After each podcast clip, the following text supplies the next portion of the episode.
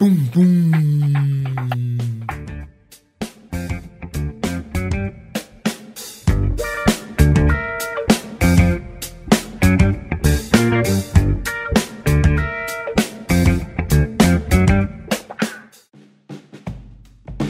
Sejam muito bem-vindos, estamos começando mais um Nunca Fui Popular Podcast.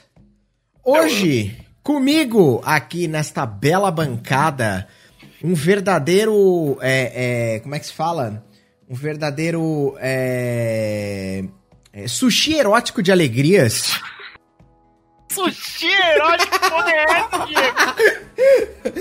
É, ninguém mais, ninguém menos que eu. Eu, claro que eu. Mas quem mais?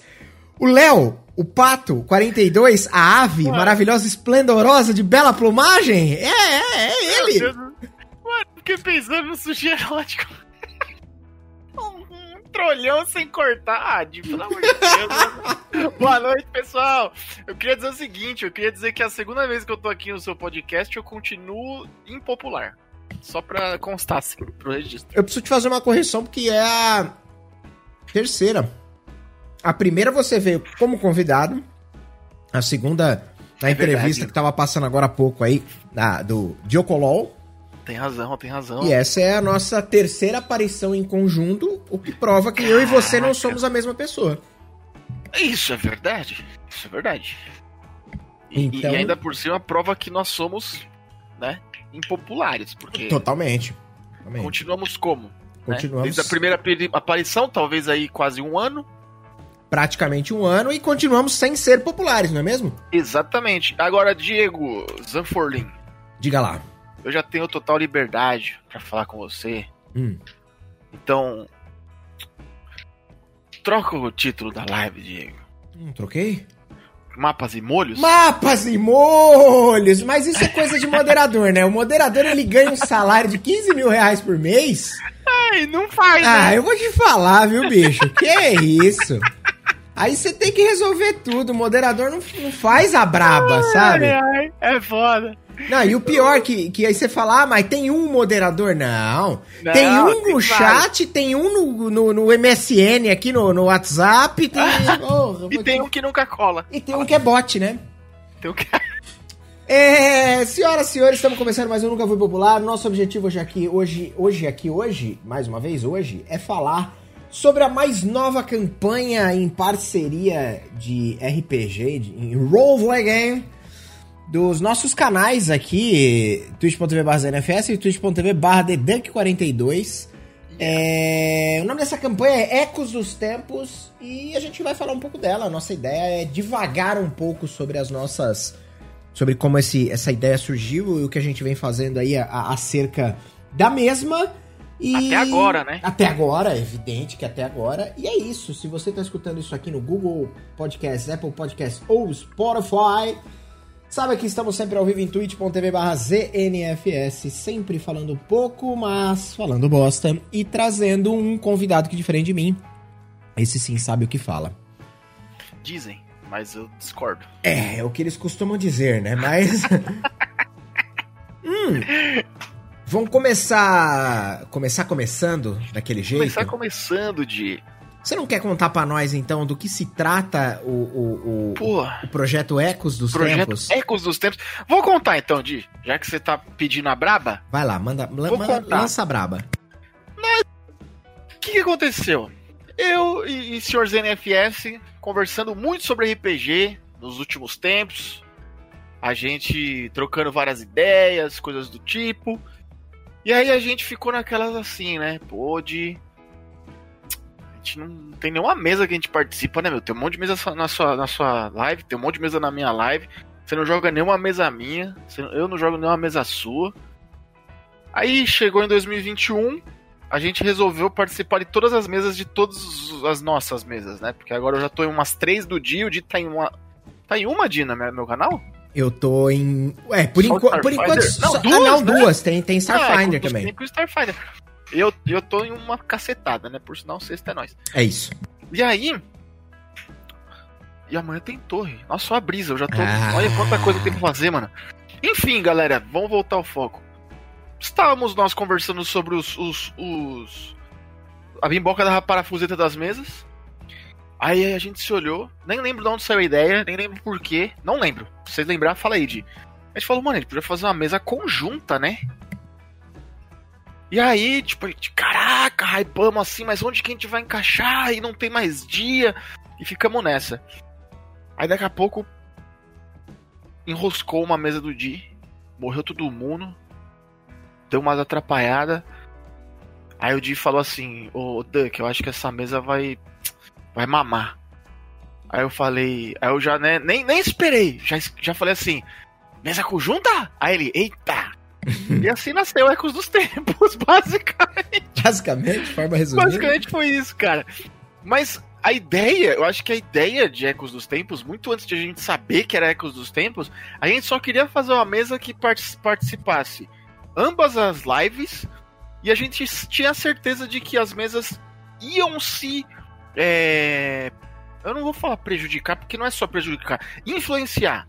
Acho que a premissa da nossa da mesa, eu acho que partiu disso, de tipo, a gente olhar e falar assim: ah, a gente quer um, um jogo conjunto diferente, que sejam nítido que são duas mesas, mas que ao mesmo tempo elas estejam linkadas de alguma forma.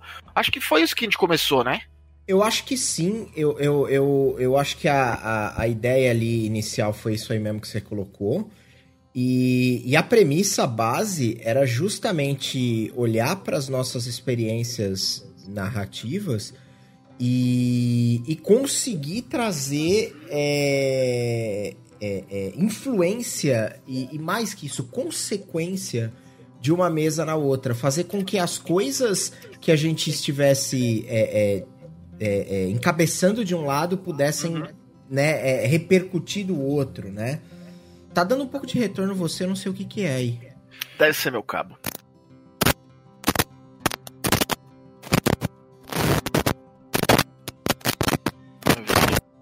Por enquanto você tá chiando. Aí, eu tô, tô me escutando ainda. Lá, lá, lá, lá, lá. Não tô me ouvindo mais, aparentemente.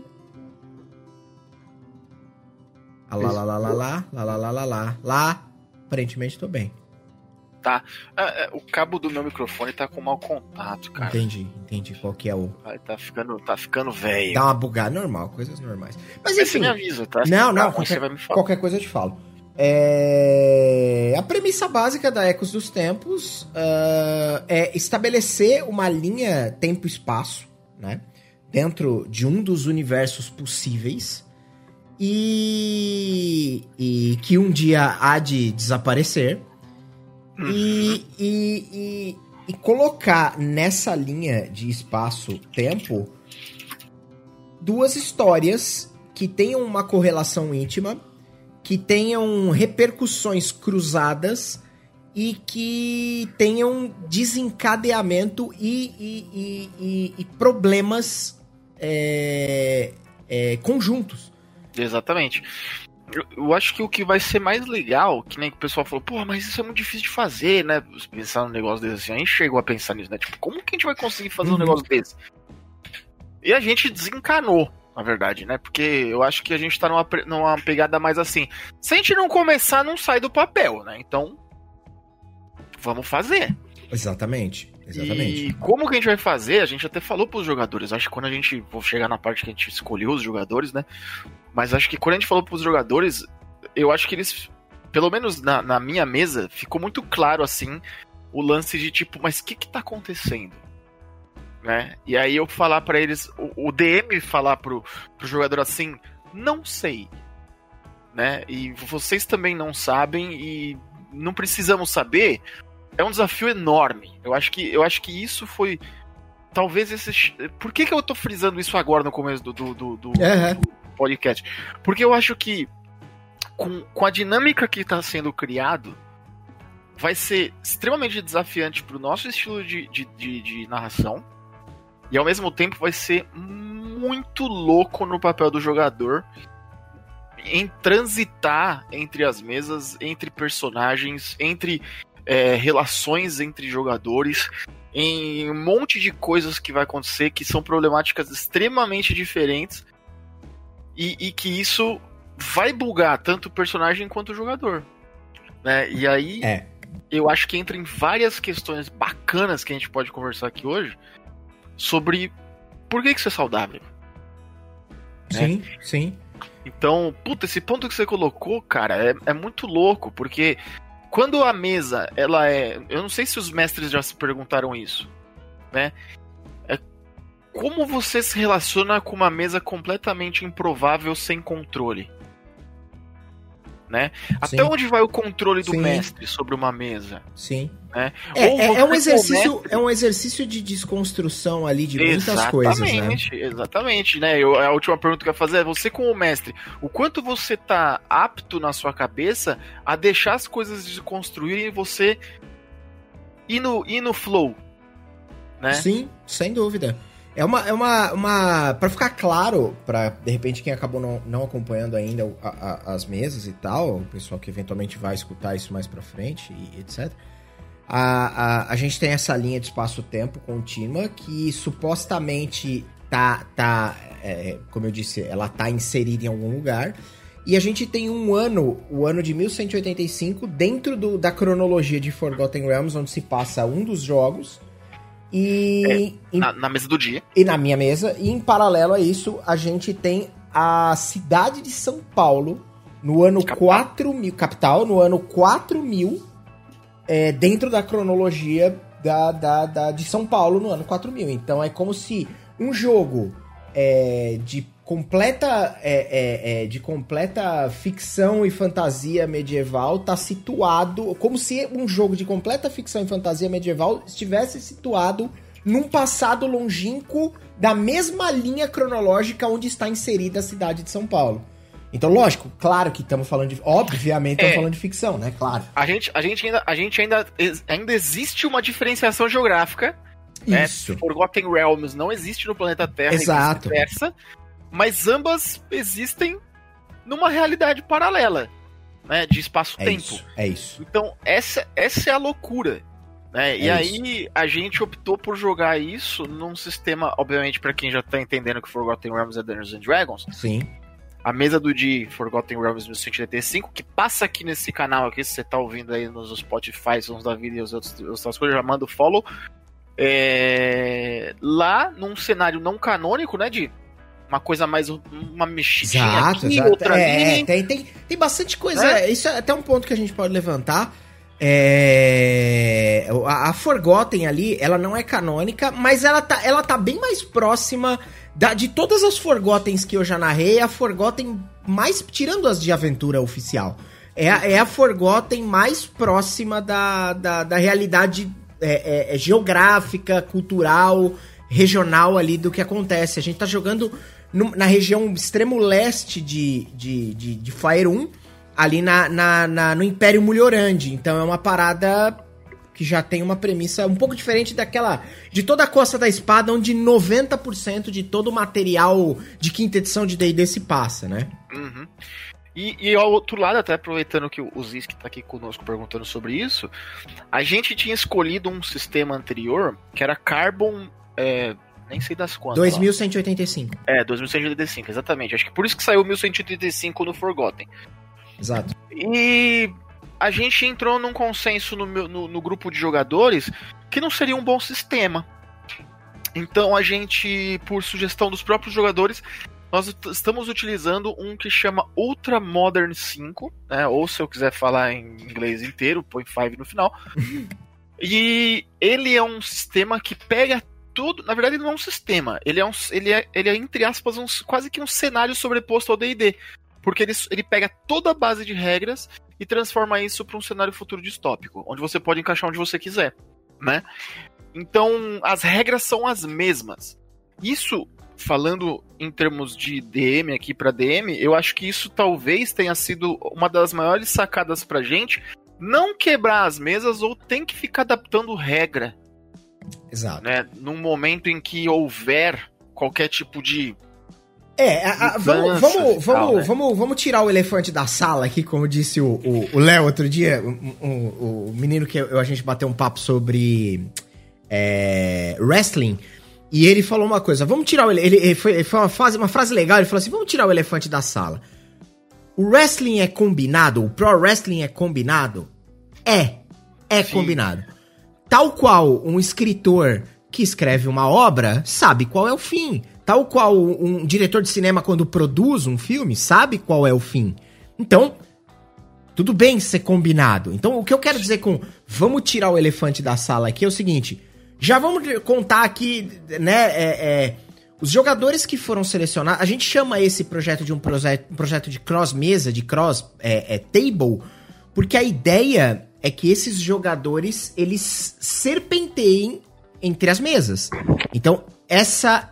É, eu não sei se estraguei um pouco da surpresa, ou Léo, você acha que não? Não, acho que não. Porque eu acho, eu acho que é legal isso já tá colocado. Até um- uma das jogadoras, que, foi, que é a Joana, é, é- é- ela perguntou pra mim, mas vai ser D&D? Eu falei, Jo, vai ser D&D. Se a gente vai jogar majoritariamente em D&D, porém, dentro da mecânica de D&D, porém, quando acontecer é, algum movimento migratório, a gente teve a preocupação de colocar um balanço de um balanço sistêmico para que você não sinta é, essa interferência. Vide que o meu personagem que tá inserido na sua mesa é um personagem de D&D.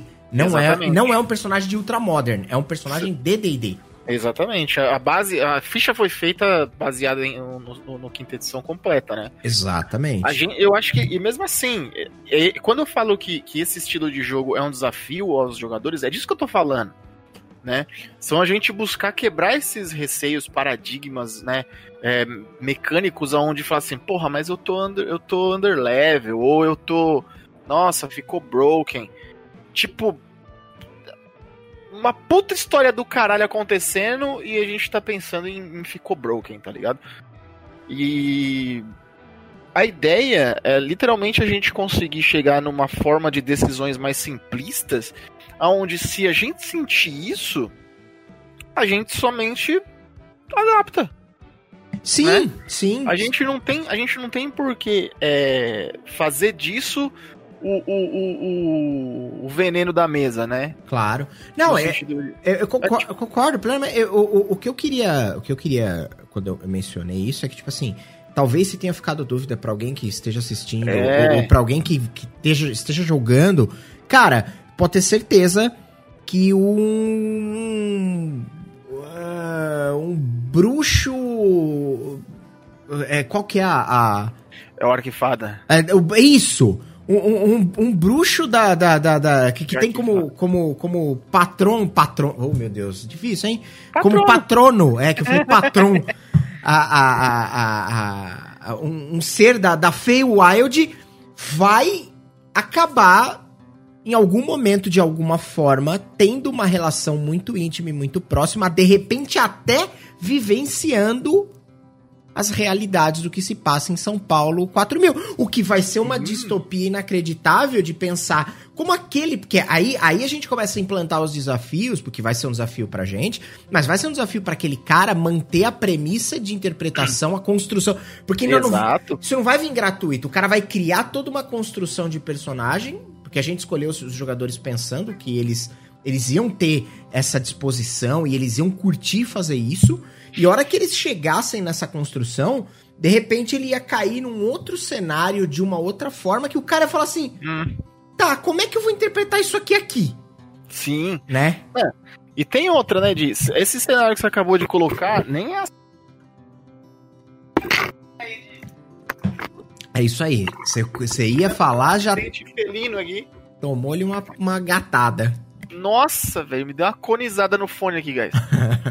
Mas basicamente, se você for pensar, nem é assim, nossa, que novidade. Não. Pra quem, pra quem acompanha séries, tem uma série, acho que é no Amazon, que é com o próprio Orlando Bloom, que ele é um investigador, que ele tá atrás de assassinos de fadas em meio da Londres steampunk, tá ligado? Aham.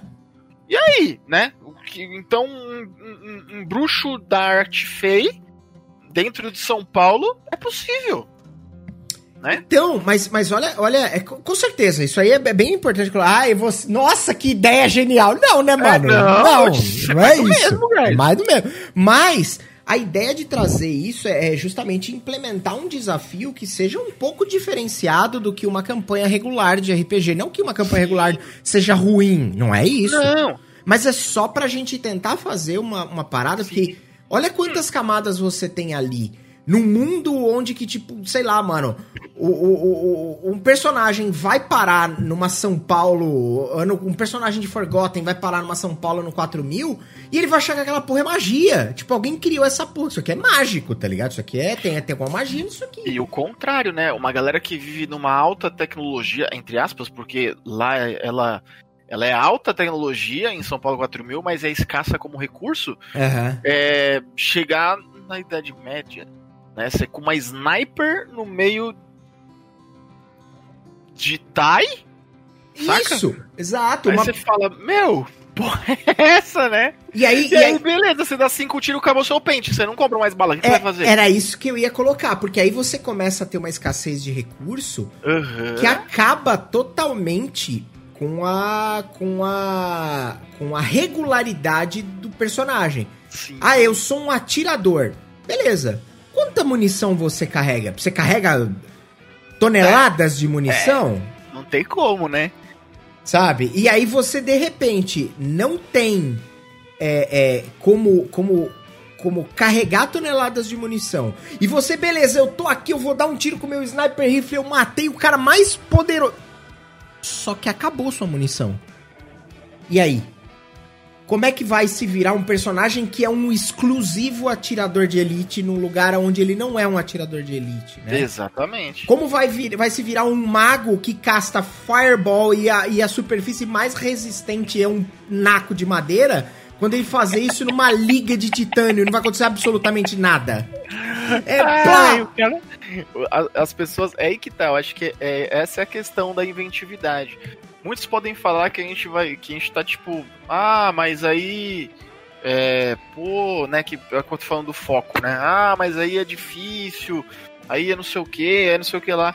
Mas essa, esse é o desafio, né? É você chegar pro seu personagem, entender as possibilidades dele olhar para o cenário que você está inserido, observar ele e tirar coisas da cartola, né? Porque eu acho que a gente chegou num ponto de, eu não sei se você tem essa percepção, uh, nós estamos cada vez mais sendo alimentados na, no, no mundo do RPG por muito material. A gente chegou a conversar isso no nosso primeiro podcast, né? Que antigamente a gente não tinha material nenhum, hoje a gente tem material para cacete. Sim. E, e por quê? A gente chegou num ponto da nossa sociedade que, entre aspas, a gente não tem tempo. Né? Vamos já brincar com o lance do Ecos dos Tempos aí. Né? A gente não tem tempo. Então, não tem um, não tem uma produtora de material de RPG que não solte pra gente é, história pronta hoje em dia. A gente tá lotadaço de história pronta, né? A gente tá cheio de, pô, tem aí a mais nova, of Frost Maiden, todo mundo quer jogar, Descent Avernos. Aí você pega a Era das Cinzas de Pathfinder, Sóis Mortos de Starfinder. Tem aí a Jornada Heróica que a gente tá é, começando aqui no seu canal, é, às sextas-feiras, né, de Tormenta 20. Cara, o que não falta é material pronto. Incluso. Sem contar a, a, as publishers menores que produzem uhum. e até as individuais que, que dão a possibilidade de caras pequenos ali, o cara produtor é, é, unitário, colocar o material lá pra. Pra, pra vender, pra, pra, pra dar, pra distribuir, Exatamente. enfim. Então, assim, além dessas, você tem outras também muito boas, por sinal, né? Sim, eu, foi só alguns exemplos né? E ao mesmo tempo podemos ir mais longe. Os mestres de aluguel estão cada vez mais né, dentro do mercado total, aí, cara. Total. E eu não sei, eu sinto, né? Quando eu assisto, basicamente assim, eu obviamente não li todas as, as, as histórias, né? Não, claro, não sei, claro. não sou conhecedor de todas elas nem nada. Mas às vezes eu, eu sinto falta da de um pouco de caos, vamos dizer assim. Por que, que eu tô falando isso? Porque me aparenta que quase tudo que a gente tem hoje é linear. Sim. Né? Tipo assim, ah, beleza, os jogadores não sabem da história, não sabem nada. A gente que é o DM lá tá, tá lendo a história lá pronta pra gente mostrar pros caras. A gente não faz ideia de como que eles vão, vão lidar com as situações. Mas eu tenho quase certeza que, como ser humano padrão, a gente tem um modus operandi extremamente parecido, seja no Brasil, seja no Japão. Eu acho que inúmeras histórias mestradas prontas tiveram é, sucessos parecidíssimos ou fracassos parecidíssimos no sentido de como, como que o, o grupo lidou com a situação. Uhum. Incluso se o mestre foi tendencioso, que pode acontecer. Né? Ou não, ou não, não tendencioso no sentido de, de ó, vai lá e faz, mas se o mestre foi puxou mais ainda para linearidade, né? Em vez de deixar tipo uma coisa mais abrangente e uso que tem. E eu não sei, cara, quando a gente pro, pro, fez a proposta, para mim, isso é um retorno para mim um pouco das origens assim. Primeiro de eu olhar e assim, cara, o cenário é nosso, a gente vai fazer o que quiser. E o mais louco, nem eu e nem você sabe o que a gente vai fazer na mesa. Porque eu jogo na sua mesa e você joga na minha. Então a gente não pode compartilhar a história futura. Porque se a gente fizer isso, a gente estraga a vibe do player, que nós também somos. Sim, senão acabou. Mato. Aliás, então... essa é mais um. Você tem. Você tem um, um espião é. dentro da mesa, né? Porque você não pode simplesmente é, é, trocar essa ideia como se fossem duas mesas em paralelo, né? Exatamente. E a loucura na minha cabeça é isso. É esse, esse é o ponto caótico que eu falei agora atrás. Eu Porque, entendo, assim, eu entendo o que você quer dizer. Mano, eu entendo o que você quer dizer com esse lance das assim, nenhuma crítica às aventuras prontas, porque não, elas pelo são, amor de Deus, eu adoro elas, são lindas. Elas são legais pra caramba e, e, e, tal, e eu acho que elas dão, elas dão base muito legal. Mas assim, é... eu ando procurando bastante, assim, eu, cada vez mais eu vou encontrando canais novos de RPG aqui na Twitch, no YouTube, uhum. gente que tá Lógico, se o cara tá jogando na casa dele, eu não tenho como acessar esse material, porque, né, é, é privado. Claro. Mas, mas do que tá exposto, eu tenho tentado procurar na gringa, né, canais gringos, canais brasileiros, para olhar, para entender, para sempre tentar tirar um, um caco aqui, um caco ali, de onde dá para melhorar, pegar uma sacada nova, entender um, um macete novo, às vezes uma, o jeito de conduzir alguma coisa. Eu sempre acho legal fazer isso, né? E, e assim, com algumas exceções é, é, é bastante louváveis. É, eu não vou, obviamente, é, elencar porque eu vou esquecer e aí vai ser pior.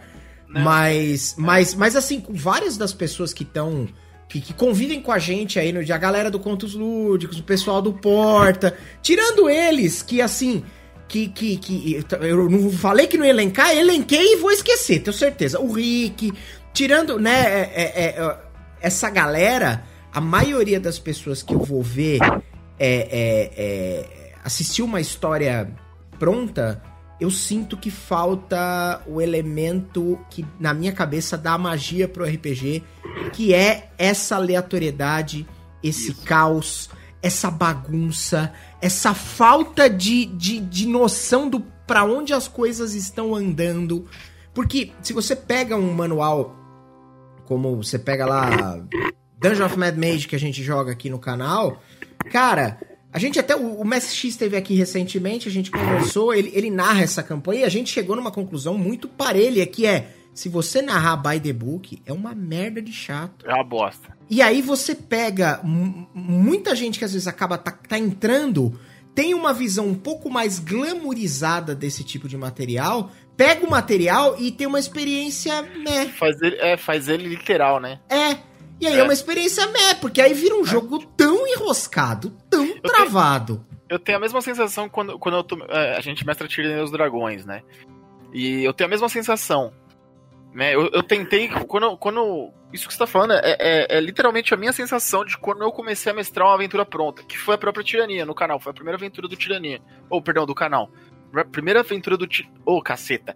Primeira aventura do canal foi a Tirania dos Dragões, que ainda acontece lá aos sábados. E. Mutou de. Eu, eu falei que eu, eu entendi, é que eu achei engraçado ah, você confundindo. É. Aí, cara, no começo eu fiquei assim, eu falei, porra, minha cabeça, né? Minha cabeça pensando assim, pô, tô pegando uma história pronta dos caras Puta que pariu! Se eu que sou um Zé Ruela já faço uns negócios que eu acho mó divertido. Porra, Imagina os caras. Eu tô mestrando o George Martin aqui, tá ligado? Tipo, os negócios uhum. foda. Aí comecei a ler o, começo, o, o início da história, aí eu fiquei. É, é, tá, é. Começou igual nós, começa sempre. E aí eu tentei. E aí eu entrei nessa vibe de ser literal no início. De tentar mestrar os acontecimentos que o livro apenas propõe.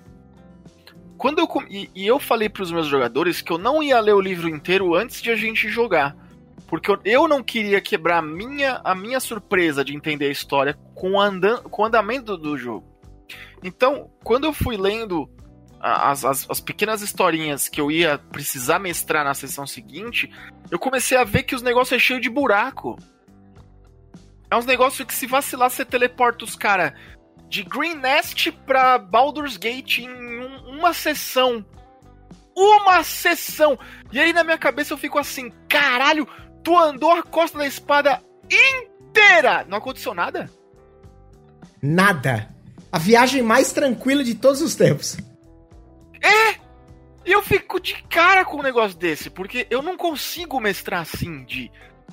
E aí, mano, o que era para ser uma sessão já tem quatro meses do mesmo capítulo no nosso canal, porque eu falei, foda-se, eu vou fazer um misturão aqui e vão aproveitar para desenvolver os personagens dentro desse período, tá ligado?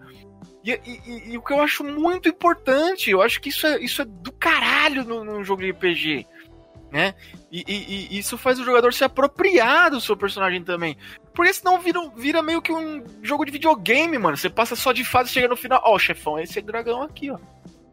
Aí chega no final, quem já sabe, né? O nome do próximo capítulo é The Rise of Tiamat. Olha, legal, vocês chegaram no Tiamat, agora, agora luta. Dá minha dua pra frente soco, vê se sai seu Hadouken. Acertou? Porra, parabéns, vocês são os vencedores. Game over. Ah, velho, não é essa premissa que eu entendo de um jogo de RPG. Por isso que eu acho que é lindo a quantidade de material que a gente está recebendo atualmente. Sim, são coisas de boa qualidade e gostosas de jogar, obviamente. Mas eu, eu no meio do percurso, eu comecei a sentir falta exatamente desse ponto que a gente está conversando. Da, da, da surpresa até para mim. De eu olhar e falar assim, o que, que eu vou fazer agora? Porque eu não, eu, não, eu não sou um escritor que já fez o livro sim, inteiro. Sim. Igual você falou, né? Já sei o final, eu não faço ideia. E aí, eu gosto dessa emoção de, tipo, ser pego no sim, pulo, sabe? Sim, sim. É, eu, eu, eu, eu gosto muito de pensar naquele conceito que a gente, depois de alguns podcasts aqui, a gente tentou faz, tentou montar, né? Tentou é, é, é, fechar, que era o conceito de que o RPG é talvez a forma mais caótica de se contar uma história, né? Uhum. É, então, quando você olha para isso e você tem a, a, a, essa forma absolutamente caótica de se contar uma história e você é, é, dá margem para que os jogadores te surpreendam e você surpreenda os jogadores, eu acho que aí a magia acontece. Então, tipo assim, é... o exemplo de ontem, né? A sessão que a gente jogou ontem aqui de, de Ecos eu pensei, eu, eu, eu propus um desafio, algo simples, que era invadir uma, um local, né? Um local proibido, aonde você simples que eu digo não que era fácil de ser executado, mas simples de entender a, a mecânica. Vocês precisavam entrar um, um determinado local da cidade que era proibitivo para vocês. É, vocês não podem ser vistos, senão vocês correm risco de vida. Isso é uma premissa estabelecida desde o ponto zero se vocês. É, vocês tinham que investigar uma cena, entender o que estava acontecendo e buscar uma, uma resolução para isso. A inventividade e a forma que vocês fizeram, assim, eu confesso que eu ainda não tenho todo o desprendimento que eu gostaria de ter de não preparar absolutamente nada. Eu gostaria de ter esse desprendimento. O que vocês fizerem, eu vou lidar com as consequências. Eu ainda preparo umas duas ou três opções para, como a gente tá na stream, para ficar mais fácil de, de visualizar as coisas. Claro. Então eu deixo isso já na manga do tipo assim, bom, na minha cabeça, ou eles vão para esquerda ou eles vão para direita. Essas são as opções mais simples. Aí a gente vai reto e você se lascou. Pois é. E foi uma das coisas que aconteceu ontem. Então, assim, é... mas por que aconteceu? Porque eu não eu não coloquei um muro pra direita e um muro pra Sim. esquerda e falei, vocês têm dois caminhos. Eu falei, e aí? O que, que vocês vão fazer? E a cabeça caótica do jogador entregou uma resultante que se você fosse no by the book de uma. Ah, você vai fazer, ah, beleza, mas se fosse num. Eu vou abrir aqui pra você. Pra mim, vocês iam encontrar a Suni com ela morta dentro do templo. Pra mim era isso. Pra mim era isso. Vocês iam gente- investigar. ia demorar pra caralho. Ia demorar pra caralho. Sim. E não sei o que. E parará. De repente, eu tive que me ver. Com a hora que você pulou pra dentro do muro, eu falei, ele é louco. Ele, é lou- ele sabe que ele vai morrer. Se ele não sabe, eu falei, às vezes o Léo não ganhou. Não, porra. Eu- aí eu falei assim pro, pro, pro André. Falei, ó, Soel, você sabe que se ele for visto, ele morreu. E, Léo, e não é joga o dano. Mano, você vai ser executado. Su sumária execução. Você não tem luta contra um exército. Você não é um cara que luta contra um exército. Não existe isso. Não, aí outra, a premissa da, da cidade por si só já é um risco altíssimo pra gente que é um grupo miscigenado, não humano. Exato. É, Se você não tá entendendo o que a gente tá falando aqui, vai lá assistir no YouTube. Uma boa, uma boa, uma boa. Vê se não. E, e aí. Só que, olha, olha a loucura. Penso eu, né? Como jogador, na hora eu tava assim. Puta que pariu. Fudeu. Na minha cabeça, Leonardo, né? Fudeu. Levaram a criança embora. Literalmente, eu fa- falei isso pra vocês até no offline ontem, né? Levaram a criança embora. Ela é a informante do, do, do que eu tô. de quem eu tô indo atrás. Ela já falou que tá lá dentro. Morri.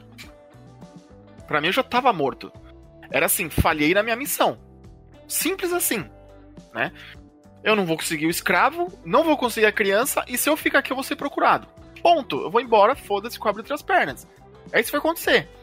Qual a minha chance? Ir atrás. Ou mamar e ir embora. Né? Ah, cara.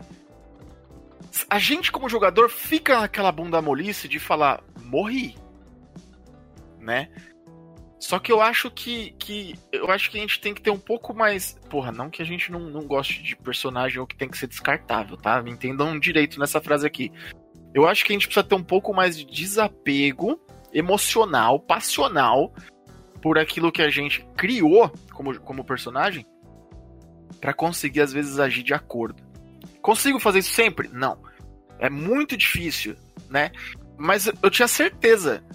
Na hora que eu entrei, que eu consegui entrar, porque eu pensei, eu vou errar no teste, eu já posso ser alvejado aqui fora, ou tipo, a gente, eu vazo ferido, alguma coisa do gênero, vai acontecer alguma coisa, porque eu sou ruim dado. E aí, na hora que eu tirei 21, eu falei, puta que pariu, eu entrei. Né? Só, se, só se o bagulho for muito alto, né? Quando eu tava lá dentro, você começou a descrever a galera, eu já tava aqui na minha cabeça, o que, que eu vou fazer, velho? Que, eu vou fazer? Eu não posso sair arrancando a criança da mão dos caras, tem um portão. O que, que eu vou fazer? Tipo, ferrou! Era exatamente o que você falou, tá? Tipo assim, a, a, questão era, eu morri. Então, a ideia agora não é como eu vou resgatar a criança, primeiro é como eu vou me manter vivo. E isso, essa mágica pra mim, ela é uma parada que tem na história pré-pronta, na história, na campanha? Tem. Ah, pega uma Curse of Strahd? Tem, cara. Lógico que tem. Mas pra mim ela é muito mais perceptível, ela é muito mais abrangente, ela explora muito mais as nuances do personagem quando você meio que não tá ali muito. Cara, sei lá, Tomb of Annihilation, o jogo precisa andar. A, a, a, a Porto Nyanzaru é um lugar animal de explorar, mas se os jogadores passarem 20 sessões em Porto Nyanzaru, vai ser uma merda o jogo. Com certeza. Porque o jogo, o plot do jogo não tá ali.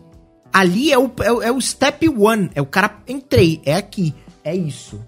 Legal, agora eu preciso dar os próximos passos e caminhar para as próximas direções. E o, o, o jogo, a, a, a- então, eu, eu acho que isso cabe muito num acordo ali de jogador e narrador, que é, ó, galera, nós estamos jogando aqui uma. A, a Jo falou isso quando a gente. A Jo conversou com a gente sobre, aqui no NFP, sobre aventuras prontas e aventuras oficiais. E ela falou, falou, ó, é, pra mim é uma parada muito de acordo. A gente vai jogar Tomb of, a, a Tomb of Annihilation, por exemplo, que eles jogaram no Porta, o Humberto que tava aí no chat foi quem mestrou. E por sinal, mestrou full, do começo ao fim. Deu, sei lá, dois anos de campanha, coisa, coisa desse tipo.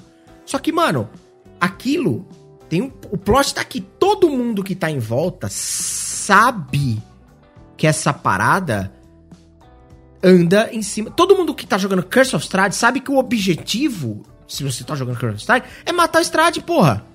É. Tá ligado? Então, tipo assim, mano, pode acontecer milhares de coisas, mas ela vai tangenciar muito pouco. Sim. Entendeu? Diferente de, tipo, vou trazer outra campanha homebrew aqui que a gente tem, que é a Zenith. Que começou com uma coisa, virou outra e agora virou uma terceira. Tá ligado? Tipo assim, eu já larguei a Zenith de história faz 20 sessões. A história da Zenith é outra coisa. Para mim, a Zenith hoje é sobre os personagens que a jogam. Exato. A, é a, a Zenith já não tem mais história. A história que eu queria contar da Zenith Warbist acabou na segunda temporada. E eu cansei de falar isso. Tá ligado? Que, e, e, se, e, se, você for pensar, esse, esse pensamento, esse se você for pensar esse pensamento, é difícil. Mas esse pensamento que você colocou não tá errado. Porque quem não. É, se não os jogadores, são os. os. Poxa, fugiu a palavra. Ai, Di, quando, quando a pessoa. O, a personagem é o. É o protagonista? Protagonista, exatamente. Quem não. Se não os jogadores são os protagonistas da história. Sim. Né? Você é apenas aquele cara que está escrevendo o livro, entre aspas ainda, né? Sim. Que você está só fazendo a narração dos acontecimentos. Sim. É, você nem tem poder sobre, sobre a, a, o que vai acontecer. Sim. Porque tudo depende da rolagem dos dados. Sim, claro, né? com certeza. Então, é mais do que justo você colocar a importância sobre os ombros dos personagens. Sim. Né? E eu acho que, agora voltando, focado no nosso projeto do Ecos dos Tempos, uhum. eu acho que isso vai trazer pra gente uma riqueza enorme. Por quê? Porque é, se essa pessoa ela vive nesses mundos ao mesmo tempo, vamos dizer assim, né? Transitando entre eles no espaço-tempo, de um lugar para o outro, e depois no futuro ninguém falou que eu vou ficar em São Paulo para sempre. Quem falou isso? Eu não sei. De repente amanhã nós viaja aí pro, sei lá, um outro planeta. De repente, vai saber, não sei. O ano 4000 a gente já chegou na Lua? Já, né? E, e de repente a gente ele, ele começa a compor cenários completamente diferentes, aonde ele é estimulado com formas extremamente diferentes de relação com o ambiente. Sim. Então, assim, eu acho que isso vai ser do caralho, no sentido de ele vai ter é, multi-objetivos, multifunções, ele vai ter talvez até multipersonalidades. Porque às vezes aquilo que ele é dentro de um mundo medieval não cabe para um mundo futurista e vice-versa. Né? Então, como você vai trabalhar e vai transitar um mesmo personagem em cenários que o expõem e o, e o, e o, o chamam para propósito de jogo completamente diferente. Né? Então eu acho que isso vai ser muito irado no ponto de até é, que isso não vai acontecer uma vez só, ou com um jogador. Nós estamos com oito jogadores, exceto nós, né? Que trazem propostas sensacionais pro nosso jogo. Por sinal, eu acho que pro pessoal do podcast, eu acho que a gente poderia falar sobre eles, Diego. Ah, eu acho que sim, eu acho que cabe né? uma, uma, breve descrição ali, né? Uhum, né? Então, um, são sensacionais. Por exemplo, já que eu já tô com a palavra, Manda lá. No, meu, no meu jogo de São Paulo 4000, nós temos o personagem do Di, né? Que eu vou deixar pro final, que aí ele já fala e já emenda no dele. E são outros três personagens. Um deles é o Hanks, que está conosco no chat agora aqui na Twitch, twitch.tv barra ZNFS. E ele tem uma mulher morcego. Lá no nosso no Ultra Modern 5 tem uma, uma raça chamada animista. que eu coloquei no, no, dentro do jogo como sendo animais modificados geneticamente que chegaram ao ponto de criarem consciência e, e se tornarem hominídeos. Né? Então ele tem, ele tem algumas habilidades lá de ecolocalização, coisas do tipo, asinhas tal. E ele é simplesmente um, um ele é um estudioso. Ele é um cara que gosta de ler, ele é um cara que quer entender as línguas, ele é um cara, ele é um cara não, uma, mulher, né? Uma mulher que quer entender as, as, as escrituras que não existem mais, né? Os livros perdidos que ficaram para trás, as informações históricas, o que estão escondendo da gente. É, ela é essa pessoa. O Ismalices, que fez nosso overlay também, obrigado Ismalices, é, tá jogando com um, um sniper Tiflin.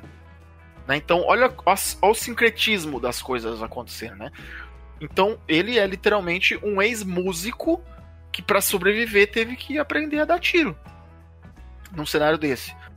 E depois, no final, a gente tem o Rodrigo Naga, nosso querido consultor, que tá aí com a gente sempre, e que fez um personagem que eu diria que é chamado de Idris Washington, ou alguém pode chamar de Denzel Elba, que ficou maravilhoso que eu achei que ele pegou, por exemplo, influências do que ele gosta muito, como por exemplo Torre Negra, o livro de Eli e tantas outras referências e colocou isso dentro de um cenário tão parecido quanto aqueles também, para ver como a gente tá fazendo. Olha que novidade que a gente tá fazendo, gente. E, e, e, e, colocou num pistoleiro que não quer sacar sua arma. Porque ele não quer matar ninguém. Né? E aí a gente tem o Jun Shinohara, que é o personagem do Di, que tem um monte de background secreto. Olha, eu já pô na pulga atrás dos jogadores, que eles não sabiam disso. Exato. E que Ed, conta pra gente sobre esse japonês em São Paulo. Cara, ele é. Ele é. Ele é um samurai que usa. Sabe aquela. aquela.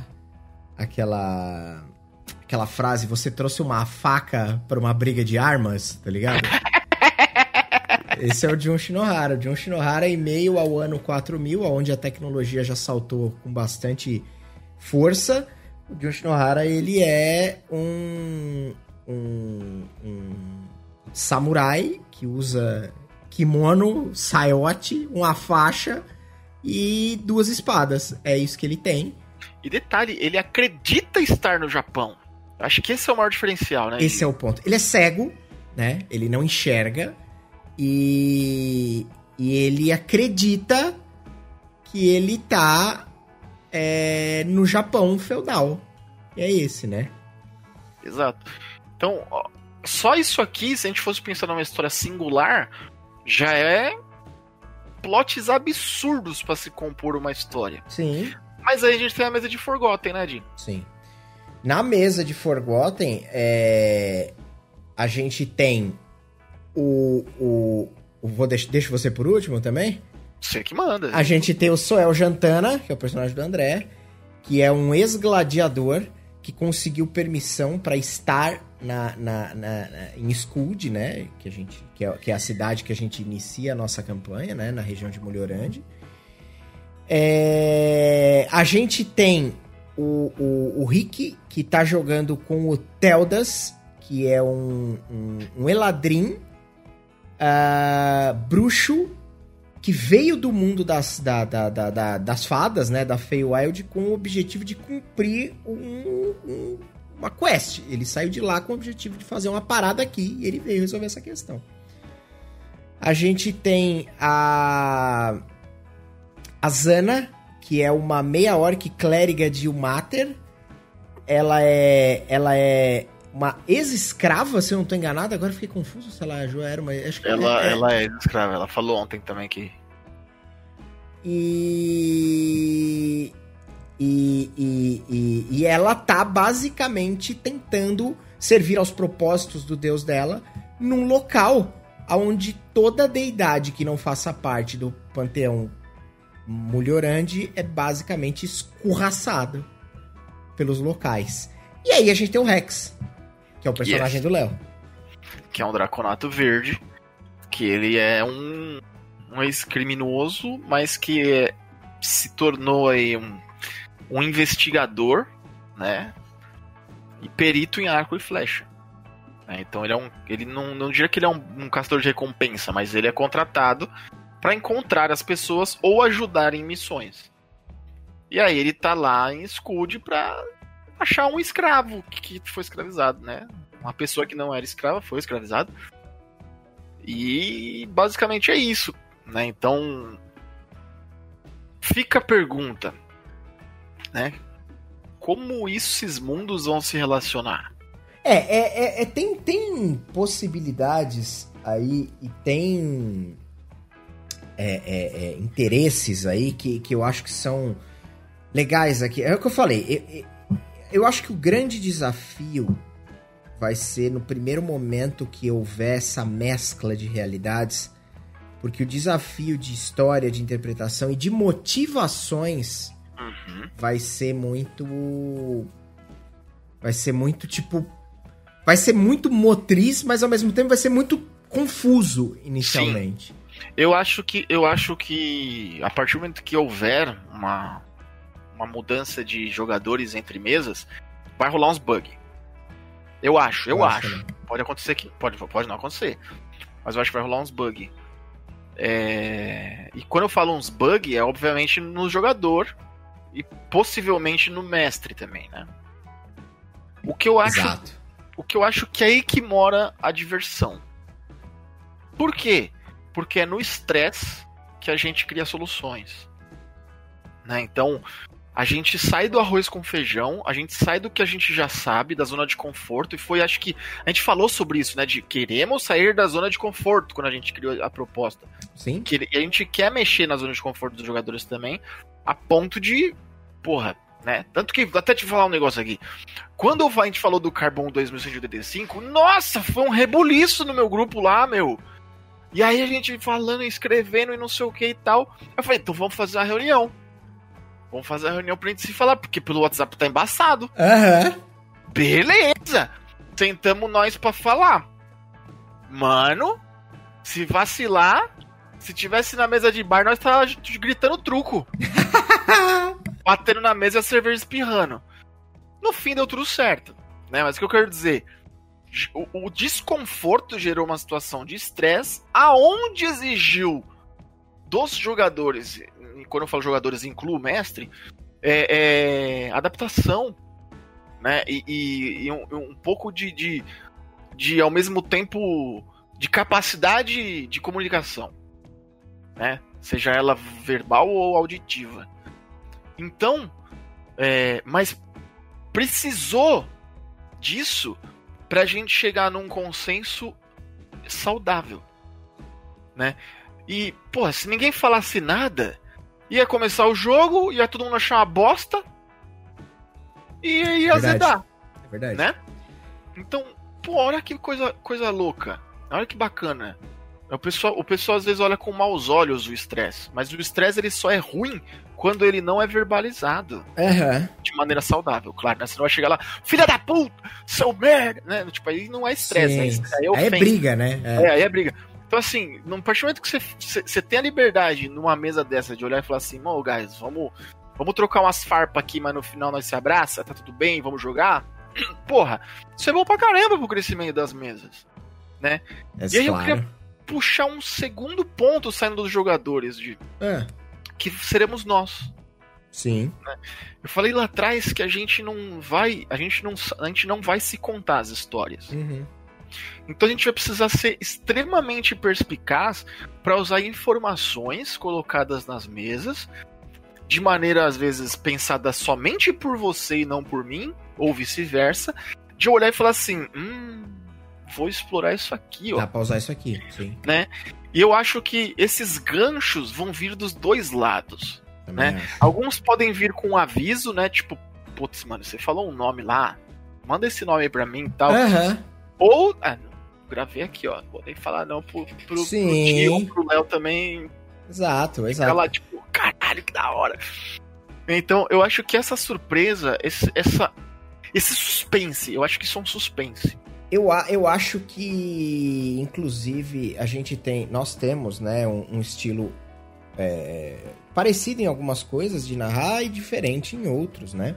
Normal. E, e, sim, e, mas eu acho que eu queria aproveitar esse momento para dar aquela. Dar, fazer a ponderação adequada para a sessão. A gente jogou uma sessão de, de, uhum. de, de, São Paulo 4000 e jogamos duas de Ecos dos Tempos. Agora jogaremos a próxima de São Paulo na, na próxima terça, né? Terça, isso. É... E você fez, basicamente, a primeira sessão foi basicamente uma introdução ali, né? Uma chegada, né? Isso. É... É uma... Se você também não viu, corre lá no YouTube do, do Duck. Boa. E, e, e, e, basicamente foi tipo assim, foi muito boa. Toda a montagem de, de cena, toda a, a, o aparato que você usou ali. Veja, quando eu digo aparato, coisa simples. Você usou uma música de fundo, usou duas, três trilhas sonoras, usou duas Foi. ou três imagens. Não é que você fez uma produção. Não, até porque eu não sei. não, mas, mas é, o mérito para mim tá justamente aí que você, com pouco, e não foi com coisa pra caralho, foi com pouco, você deu a imersão, a, a, a, a introdução e a ambientação de maneira, assim, primorosa. Era isso que eu queria ponderar e era isso que eu queria perguntar. Como é que foi essa construção? Da onde veio essa construção? Dessa primeira sessão? Porque eu e todo mundo que tava assistindo curtiu pra cacete, então eu queria entender. Nossa, primeiramente eu, eu queria dizer que eu fiquei muito feliz com todos os feedbacks que me deram. Todos, todos. De, inclusive esse que você tá ponderando agora. Uhum. É. De verdade, assim, eu, eu, me emociono até um pouco, porque entra na questão que eu tava falando lá atrás, né? Fazia muito tempo que eu não tava mestrando com tesão. Sim. Né, eu tava mestrando. Não, tava mestrando. não era mestrando por mestrar, não, porque eu quero mestrar, tava mestrando os jogos e tal. Mas eu, eu, é, como eu falei, eu me senti às vezes um pouco preso às questões. Tem que seguir alguma coisa, é, tá dentro de um projeto X, tem não sei o que. Puta, isso aí às vezes estorvava. Mas vamos uhum. à sua pergunta. Quando eu decidi fazer a, a, a mesa em São Paulo, eu comecei. Eu, eu sou uma pessoa que eu não, eu não sou aquela pessoa que meu processo criativo ele é, ele é muito aleatório, né? Ele vem nos, nos, momentos em que, geralmente, quando eu não tô pensando no assunto, né? Então, tipo, eu tô lá no banho, tomando banho, ouvindo uma música, tô esfregando a cabeça, de olho fechado lá, esfregando o cabelão, daqui a pouco eu... Tá, mano, e se eu fizer tal coisa? Então, tipo, é bem aleatório, assim. Uhum. Do nada, do nada. É realmente assim. E aí eu vou com o primeiro start de ideia eu começo a montar o que eu quero, né? O que eu penso. E no meio desse processo criativo, eu, eu tô há dois anos longe daquilo que eu mais fiz na minha vida e de que eu sempre falei que eu não queria e quando eu fiz me apaixonei para um caralho, que é educar as pessoas, né? Uhum. né? Então, tipo, o lado educador bateu. E aí eu fiquei assim, mano, eu rodei já São Paulo inteiro, com criança do infantil até ensino técnico, explicando os pontos turísticos. Por que, que eu não uso isso pro jogo? Pensei comigo. Foi uma loucura na hora que minha cabeça chegou nesse ponto. Que eu fiquei, caralho. Aí veio, a, aí veio a pior parte. Como que eu vou fazer isso sem ser maçante? Uhum. Porque eu não quero dar uma aula, eu quero jogar. Claro, lógico. É diferente, né? Então, só que ao mesmo tempo, como é que eu faço isso não sendo breve demais, né? Sim. Não dá a importância necessária para aquilo. Putz, então chegar nesse, nesse meio assim que foi, foi o maior desafio, eu acho. Mas ao mesmo tempo, de eu ter um estilo muito espontâneo. Então, se eu começo a pensar muito, eu me estresso. Então, às vezes, para mim, dentro do meu processo de, de, de, de, mestre, essas coisas assim, eu prefiro deixar acontecer. Entendi. Né? Então, então o que, que eu fiz? Mas você preparou as coisas Preparei, que você... claro, claro. Você leu ali e tal. Sim, o que eu quis dizer, o que, que eu fiz? Eu pensei no. Eu, eu penso no esqueleto. Né? Eu penso assim, pô, o que, que eu quero dessa, dessa, desse, desse início? O que, que eu quero apresentar para os meus jogadores? para eles entenderem. Até porque, tipo, quando eu tô fazendo um, um city tour com alunos de São Paulo, os caras moram aqui. Aham, uhum, claro. A gente tá. Primeiro que, por exemplo, o Hanks não mora aqui. Você morou, mas não mora mais. E a gente tem um monte de, de gente, telespectador é bom, né? Tem um monte de gente que tá assistindo que talvez nunca pisou no Marco Zero, de frente pra Catedral da Sé. Como, como é que eu vou fazer esse cabra enxergar essa cidade de uma maneira distópica se ele não enxerga nem a realidade? Né? Com certeza. Então o que, que eu fiz? Eu falei, bom, o que, que eu vou fazer? Eu realmente quero trabalhar essa parte extremamente pedagógica. Então o que, que eu fiz? Eu fui atrás de elementos que, que, que denotam a cidade de São Paulo, que apresentam a cidade de São Paulo sem precisar falar nada. Então foi colocado um Demônios da Garoa. Né? Perfeito. Foi, foi utilizado o trem, que foi uma das, uma das primeiras ferrovias do Brasil, foi em São Paulo. Outra também foi no Rio de Janeiro. Aí eu pensei, porra, e se eu che... né? E aí as coisas foram sendo construídas. E aí eu pensei em, em tá chegando em São Paulo. Por que, que esses caras estão chegando aqui, né? E aí já vem as loucuras de, de educador, cara. Aí é loucura de, de professor. Veio lá o, o, o, o Mário Quintana na cabeça. Mário Quintana, eu nem, nem lembro de cabeça. Mas pensei na canção do Exílio, né? Que fala da exuberância do, do lugar do, do Brasil, né? E eu falei, mano, vamos pôr um sabiazinho pra cantar aqui. E aí, pra quem, não, pra quem não sabe, o sabiá é a ave símbolo do país. Olha que doideira. Então fui, a cabeça foi montando os quebra-cabeça é, a ponto de eu ter só os elementos. Né? Eu não queria. Eu não queria ter muito recheio, até porque em São Paulo é impossível. Eu não vou, por exemplo, de. É, eu, que eu poderia fazer ter um mapinha homebrew feito do tal lugar, tal, com uma visão 2D, tio Birabiron, tio Birabiron. às vezes pra fazer um combate, tal, tal, tal. Mas, que nem, vou dar um spoiler para a próxima sessão. Se eu posso pegar uma foto do satélite da onde eu quero que vocês vão na cidade, por que, que eu vou utilizar um mapa homebrew? Lógico. Foto quadriculado lá e sejam felizes. E vocês ainda vão ver a cena exatamente como ela é na realidade. Sim com um pouco de bagunça, porque a gente vai mexer no cenário. E eu consigo usar todos esses elementos reais, trazer esse, esse, esse elemento real para dentro da história. E aí eu mexo com o personagem. Eu acho mais do cara ainda que do que mexer com o personagem nesse momento, que é mexer com o jogador. Uhum. Porque eu já fico. A cabeça do professor é assim: imagina se esse cara tá assistindo, do nada ele vem fazer um. Sei lá, velho, o cara cola. Chega em São Paulo e fala: o que, que eu faço aqui? Imagina, Gil, o cara chega, puta que pariu, tem a hospedaria dos imigrantes mesmo? Aí o cara vai lá ver, mé, vou lá conhecer. Tem mesmo. Tá ligado? Eu já fiquei nessa vibe de louco, assim, sabe? Então, essa, essa foi a minha maior motivação, assim, sabe? De tipo, é... não foi nem o jogo. Depois de toda essa construção que a gente fez, a minha maior motivação para criar tudo isso foi afetar as pessoas positivamente. Foda, tá tipo, é, foi isso. E aí a inspiração, como nem eu falei, na minha cabeça é tudo loucura. Não existe um processo criativo, não existe pragmatismo ou vou fazer construção linear. Não tem. Comigo é tudo bagunça. Né? Então, assim, eu crio um esqueleto, penso em um monte de possibilidade, começo o jogo e aí eu vejo o que acontece. Não, mas, foi, mas cara, mas foi muito bom. Essa, essa espontaneidade, ela, ela traz ali um, uma, uma, uma uma um respiro muito vívido e isso é da hora.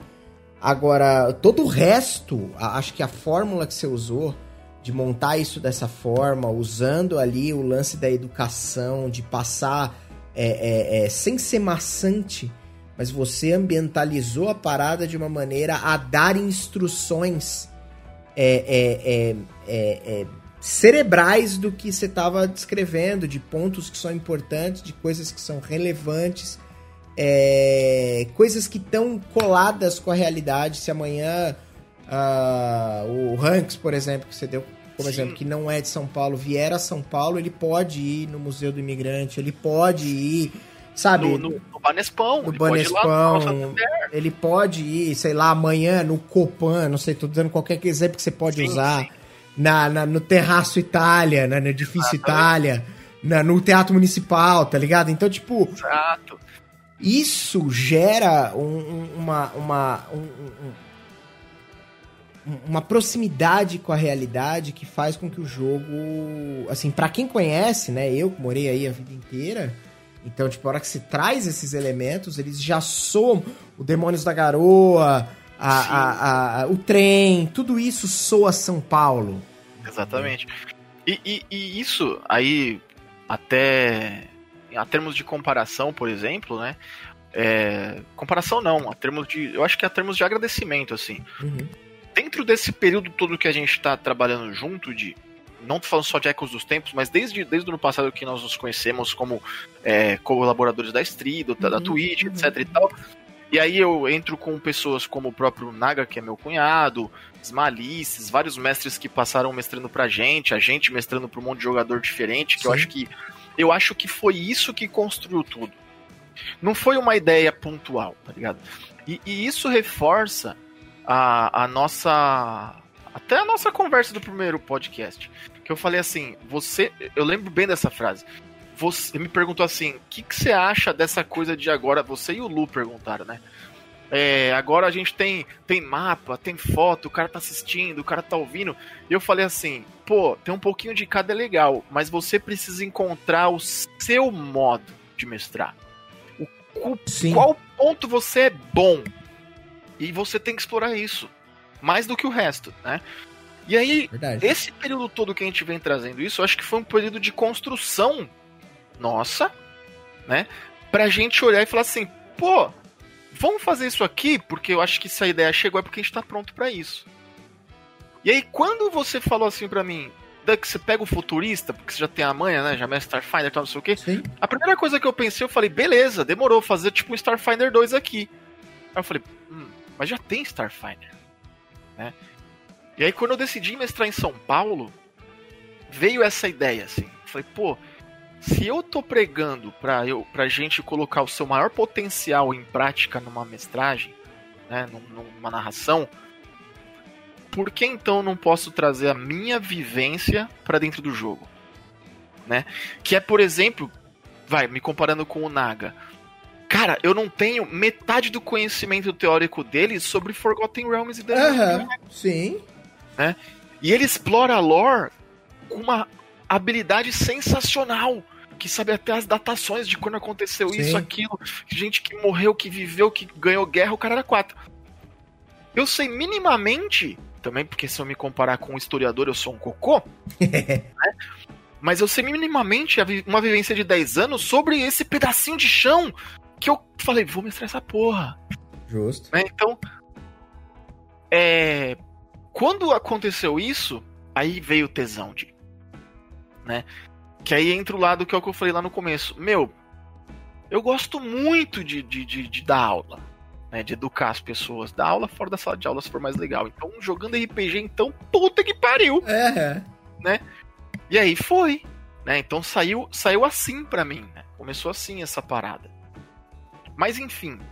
Da hora, não, da hora, tô, é, tô, tô acompanhando eu, a. Eu, eu espero, eu espero conseguir manter isso, né? Porque a gente só teve uma sessão. É verdade, sim. Mas eu espero conseguir manter isso ao longo do tempo né, conseguindo alcançar não somente os jogadores, mas também quem vier depois Sim. e o próprio chat, que temos a esperança de crescer sem este dúvida, de chat. O, e Ti, ah. eu posso jogar a bola para você? Pode. Você falou, você, eu vou fazer uma pergunta similar à minha, sabe, que você fez para mim e ao mesmo tempo você comentou lá atrás. Uhum. 90% do material, não só da quinta edição, lá de trás, é tudo Costa da Espada.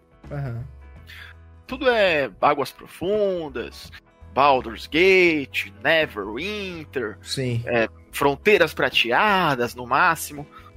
Como é que foi o seu processo de olhar para aquele mapa gigantesco de Forgotten, né, pegar sua bagagem toda e falar assim: Acho que eu quero Mulhorand. Por quê? O que, que, que, te motivou assim? E como foi o seu processo, então, para tra trabalhar na, na Ecos dos Tempos? Cara, eu basicamente olhei pro.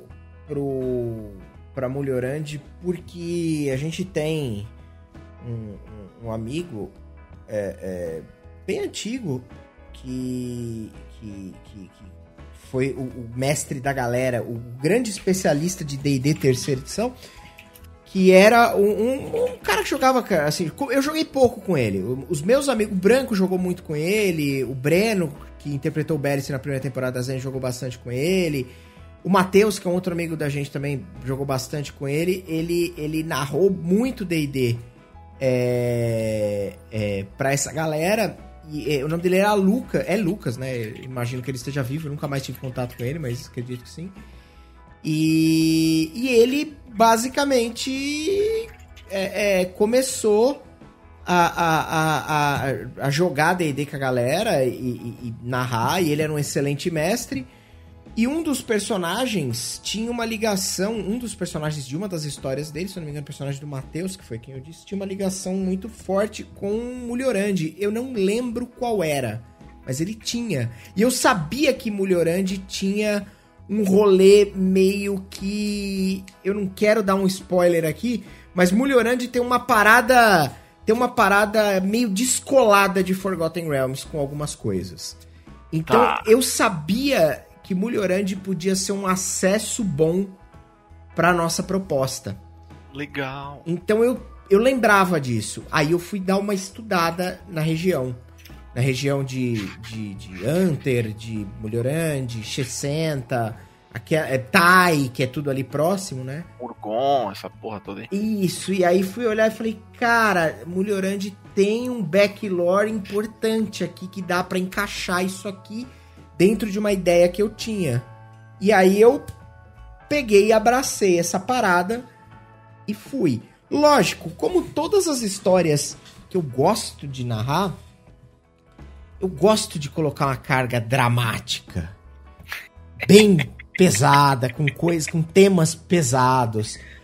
Scud é uma cidade bem próxima no by the book, bem próximo do que do que a gente está narrando lá. Apesar de eu estar tá exagerando um pouco, ela não é tão desse jeito. Ela é assim, mas eu tô piorando é um pouco. Autoritária, né? É, eu tô piorando é. um pouco de propósito isso. E, e, e, a minha ideia é trazer para um lado meio sádico, meio gore, meio nessa parada, para criar uma emoção que tá nos jogadores e não nos personagens, com a ideia de amarrar o plot que eu tenho em mente para catapultar os jogadores, para aí sim eles serem a, a, a, arremessados para nossa cross table. Então a minha ideia é mexer com o emocional dos jogadores, a ponto de, assim, colocar coisas que são é, genuinamente complicadas de se lidar socialmente ou combativamente. Vide que, como você viu ontem, temos um dragão azul lá para vocês enfrentarem, que será um desafio. E, e, e, e, a ideia é fazer, tipo, a parte, toda a parte investigativa, a parte de puzzle, a parte também é para ser complicada e, e, tensa e dramática a ponto de mexer com o emocional do jogador para conseguir amarrar esse, esse, esse, emocional mexido no plot e aí catapultar para nossa pro nosso projeto da, da cross table, né, da, da, da troca para lá e para cá. Então, o meu processo ele passa, ele passou muito por isso, né? E, e, e é algo que eu tô tentando, é, é, a campanha que eu tô tentando dar a maior, eu tô tentando, eu tô primando pela maior liberdade possível. Então, é assim, os jogadores são bons, tem um nível de roleplay bom, a coisa encaixa bem. Então eu basicamente é, é, é, solto e, de, e, e, já percebi que dá para soltar e os jogadores vão reagir e vão lidar e vão entregar e vão caminhar, entendeu? Então, é, é, eu tô, eu tô realmente é, é, é animado com a possibilidade de que os jogadores vão, vão entregar uma parada legal, porque eu tô realmente olhando para isso e falando assim, mano, quer saber?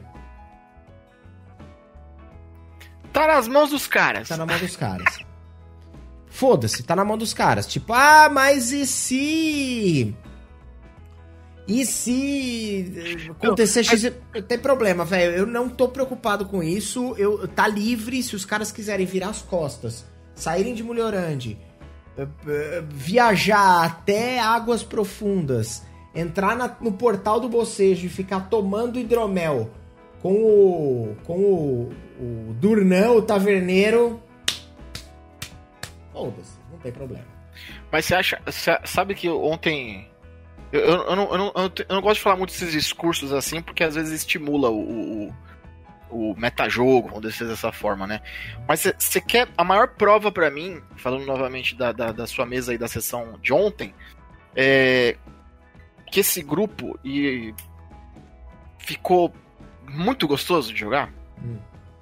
Em nenhum momento durante a aventura, nenhum momento, nenhum momento, alguém meteu assim porra! Mas nós não vamos nem fazer um descanso longo no meio do RP, tá ligado? É verdade, é verdade. Quando isso acontece, é porque tá todo mundo dentro da história. Sim, é verdade. Tipo, ninguém tá ligando. Por quê? Porque a gente tá. A gente tá engajado na situação proposta. E não simplesmente em jogo. Sim. Tá ligado? Então, tipo assim, ninguém tá pensando que. Ai, mas se eu não sentar aqui 10 minutos, eu não vou ter spell. Ou, ai, se eu não, não demorar 12 horas para rezar. Ai, e agora? E se a gente. Puta, não. Mano, só foi. Exatamente. Né? Então eu acho que isso, isso é a maior prova do que você tá falando. É, eu, eu, eu fiquei muito feliz com a sessão de ontem, eu gostei muito, muito mesmo. Eu achei que foi tipo uma das melhores sessões que eu narrei. Não, não tô falando que eu gostei da minha narração, não é isso. Eu gostei da sessão, eu gostei de como as coisas funcionaram. É, é, foi uma das, das melhores sessões, assim, que eu, que eu me recordo dos últimos tempos, assim, de, das que eu narrei. As coisas foram muito fluidas, as pessoas estavam no jogo, eu senti as pessoas no jogo, eu senti as pessoas é, é, todo mundo tinha o seu, a sua parcela de importância, teve espaço para todo mundo brilhar, todo Total. mundo teve uma cena ali de, de, destaque, todo mundo teve uma cena de MVP ali. A Jo sacou da manga um Dark Vision inesperado. Aquilo Você, quebrou muito. Quebrou muito. Você sacou da manga ali uma entrada totalmente maluca, mas que funcionou dentro da racionalidade do que você estava propondo o, o, o, Rick, através dos disfarces e da forma que ele montou a, a, a o próprio personagem dele. Uh, o André com aquela cena da. da, da Portão. Da, ai, caralho, do templo. Do templo. Nossa, essa cena foi muito brava. A cena do templo, brava. que ele saca do símbolo sagrado de Torme. Desculpa. Vai assistir no YouTube. Vai assistir no YouTube, exatamente. Foi perfeito, tipo, ele criou a distração oportuna, ele criou o negócio, ele fez acontecer a cena e, tipo assim, se ele não tivesse feito aquela cena, vocês iam ter que pensar numa outra forma, mas existia muito risco, porque vocês já estavam em direção, cruzando o meio do bagulho. Eu acho que, eu acho que assim, falando da cena do André, e eu não vou descrever mesmo porque você vai lá ouvir no resto do YouTube. Exato. É, na minha opinião, a gente, falando agora do jogador em si, pô, foi um cenário. Foi um salto imenso da primeira sessão pra segunda. Sim. Por que, que, eu tô falando isso? E, e, isso vai entrar de novo naquilo que eu tô batendo na tecla: desenvolvimento e sair da zona de conforto. A gente vai bater nessa tecla o tempo inteiro enquanto estiver falando de Ecos dos Tempos. Porque no primeiro, no primeiro gameplay, se você for assistir a primeira sessão no YouTube, você vai ver que o Suel Jantana tinha um modus operandi completamente diferente do que ele apresentou nesse segundo episódio. É verdade. Né? É verdade. Então, assim, em que momento, agora falando de André, a chavinha virou? Né? Isso é sensacional, mano. Então, putz grilo, um cara, pensa, um cara que tem um background de ex-wrestler, lutador de porradaria dando socão, é, o Gabuga, ter uma, um estalo genial. Obviamente que a gente não precisa estereotipar o, o, o Wester como um, um, cara burro. Uhum. Mas, né? Falando da linha tênue entre jogador e personagem, senhora, o André da sessão de, de ontem tá anos luz da primeira sessão.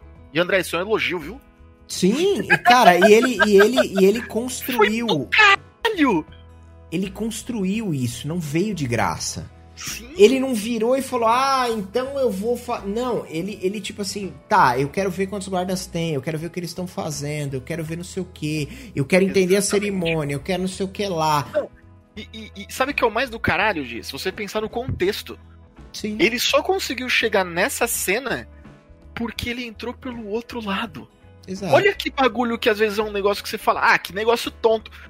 Foi completamente essencial isso ter acontecido pra ele chegar nesse, nesse, nesse, nessa cena que ele criou. Total. Ele criou a cena. Olha que coisa maravilhosa. Ele Eu mesmo. eu- Não, eu concordo. É, é isso aí. É isso aí. Ele, ele mesmo pergunta ali no chat. Explica pra nós como será a questão de liberdade e invenções de cenas criadas por jogadores. Teremos a permissão de aproveitar essas coisas tão distorcidas pra narrar ações que talvez fujam da ideia da cena? André, a ideia, a cena não tem ideia, cara, na minha cabeça. Eu não sei na do Léo, mas na minha cabeça não tem ideia. Você ontem criou a cena, essa cena que a gente tá falando foi de sua autoria a cena inteira. Você criou a distração, você incriminou um sujeito, você tirou o foco, fez todo mundo passar, descobriu uma entrada secreta, descobriu como abrir, entrou e descobriu o que tinha por trás de lá. Então, basicamente, E você Ainda passou os amigos na Crocro. Passou- A gente passou sem ser visto. Exatamente. Então, basicamente, é, é, é, é você construiu a cena. Ah, o que, que você tá querendo dizer? De tipo, ah, eu vou descrever que tem um muro na sua frente, você quer mudar essa descrição de que tem um muro na sua frente? É, É, possível? Pode até ser que seja possível, mas a questão é, é Coerência. coerência, uma boa narração e não abusar da mecânica. Exato. Entendeu? Ou do meta, né? Ou do meta. exato. É. Pô, Andrezão, imagina. Ou qualquer um que tá aí curtindo com a gente. Você tá lá jogando. É, beleza, você já sabe offline aqui que as mesas se correlacionam. Se o tempo inteiro ou você querer forçar alguma coisa pra querer fazer as relações sem você ter sido apresentado no sentido cenário pra isso, aí não tem sentido nenhum. Isso é um off-topic aí completamente, né, não tem necessidade de ser feito. Beleza, em algum momento você vai ter conhecimento de tudo isso. Aí como você vai usar essa informação é com você, né? Se você vai desconfiar de tudo que você vê na sua vida quando você voltar pra Forgotten, por exemplo, que tudo pra você é um portal agora, ou uma máquina, né, que, né, tudo bem, né, tipo, vai ver uma máquina a vapor, você fala, filha da puta, alguma coisa você vai ter que, vai ter que criar com essas informações dentro da sua personalidade. Como isso vai mexer com o seu personagem? Vai ser normal? Sim. Viajar no tempo vai, vai mexer com ele de que forma? Não, e sem contar que eu não, a minha ideia não é dar coisas mastigadas, não. Então, tipo, ah, vocês viram uma máquina lá, beleza. Aquilo, aquilo não é porque tem relação. Ah, aquilo é uma máquina do tempo, nós vamos para. Cara, Não. não tem nada a ver com isso. Nada.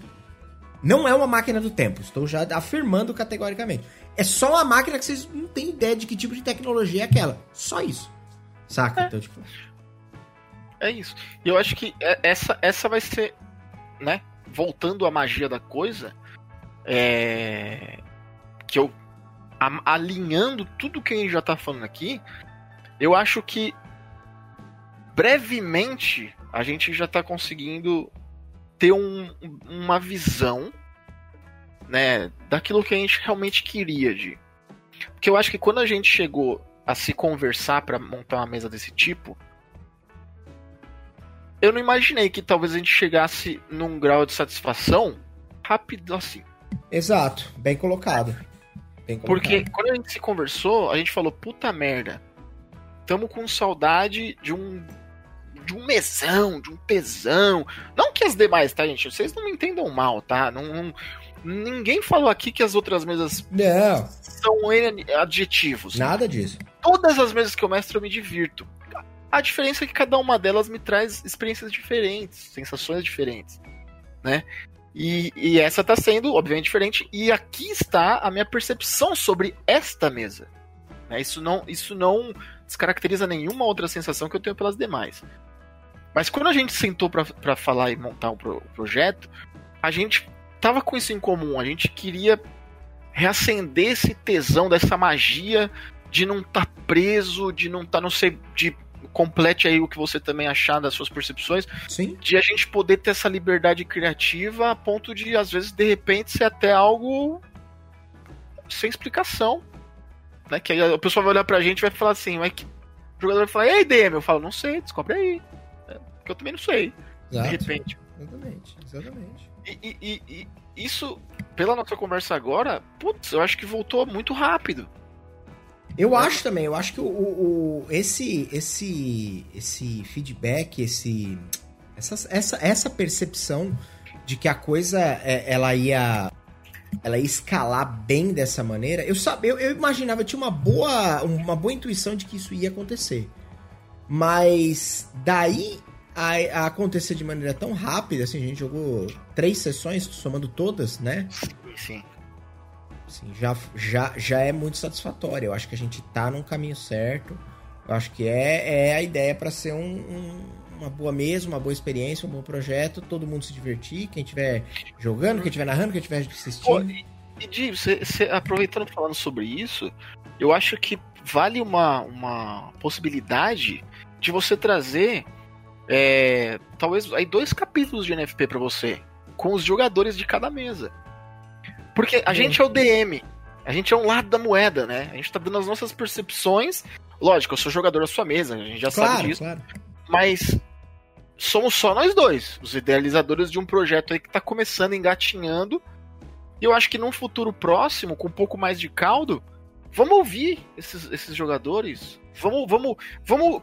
Por que não? Assim, né? Eu entrando aqui de. Não, perfeito, concordo, concordo geralmente. Vamos usar o NFP com uma forma de, de feedback dos jogadores para esse projeto? Muito bom. Acho que é excelente, inclusive.